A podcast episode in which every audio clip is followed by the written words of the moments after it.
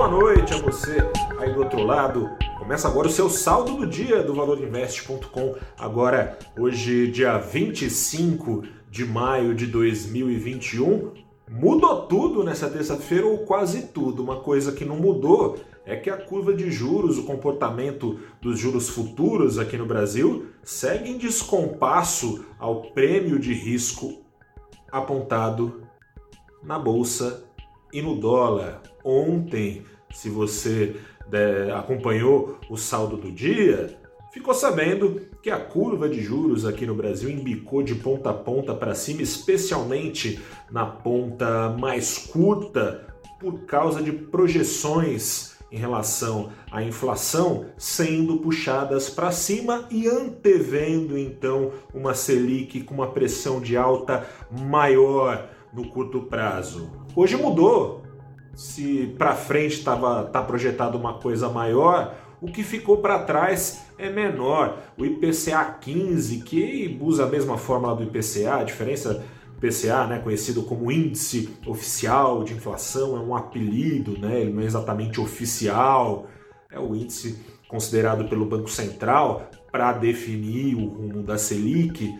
Saiu hoje não o IPCA, o IPCA 15, que usa a mesma fórmula, o mesmo cálculo. A única diferença é que, enquanto o IPCA considera do primeiro ao último dia de um mês para medir a variação média de preços, o IPCA 15 mede do dia 15 ao outro dia 15 do outro mês. Acontece que veio um dado de inflação mais baixo do que era esperado, e assim, a curva apontou para baixo de ponta a ponta, ainda uh, na ponta curta, de novo em maior intensidade, em vez de ser para cima, para baixo, ponta longa também caindo um pouquinho. E aí você deve estar tá pensando, poxa, veio esse alívio aí com a inflação, o mercado deve ter continuado aí com apetite em risco, apetite, bom, apetite em risco, porque o apetite ao risco seguiu em baixa. Ibovespa fechou nessa terça-feira com uma queda de 0,84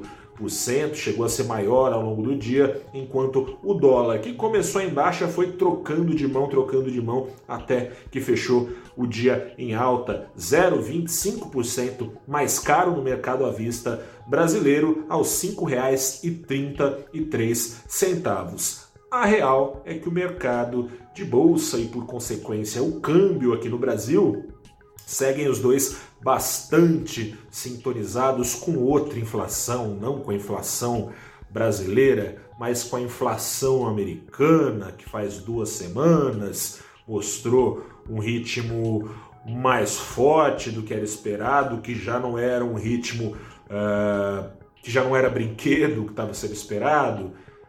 E, assim, na verdade, a gente fala muito da inflação americana, mas o que preocupa mesmo é o sinal dado por ela, né? É um termômetro do que o Banco Central americano, que também, como todo banco central, tem como meta controlar a inflação, ainda que o Banco Central americano tenha como meta também o emprego, mas o Banco Central americano tem como meta controlar a inflação. E, portanto, se uma inflação uh, mais alta faz juros subirem no Brasil, no Banco Central americano a situação pode ser a mesma e os investidores temem.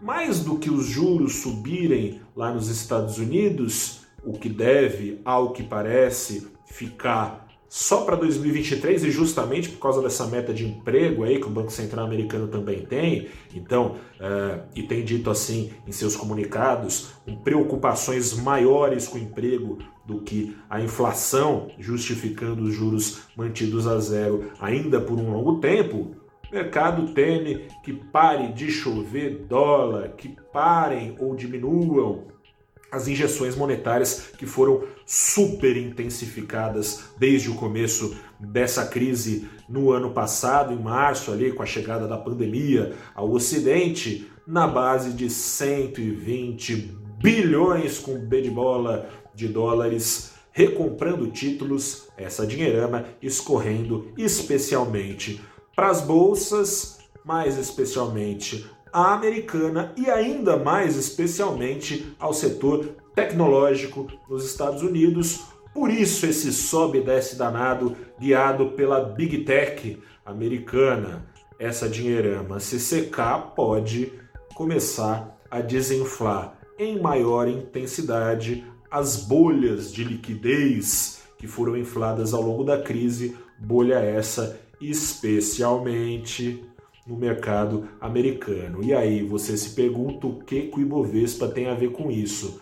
Lá na prateleira dos investidores estrangeiros tem os espaços né, para ativos considerados mais arriscados e menos arriscados. Ainda que as ações de tecnologia não sejam consideradas tão arriscadas quanto o mercado brasileiro, esteja num guichê diferente nessa, nessa prateleira de riscos, está na mesma prateleira, prateleira do que se tem de mais arriscados por outros motivos. Dessa forma, penalizada a bolsa brasileira, com o pessoal lá fora pulando fora de risco e realizando lucros conquistados aqui no Brasil recentemente. Não à toa, as fatias mais é, relevantes do Ibovespa foram as que apontaram para baixo é, as ações ligadas aos preços do minério, que, poxa, tem ganhos absurdos nos últimos 12 meses, passaram por realização forte. A ação da Vale hoje caindo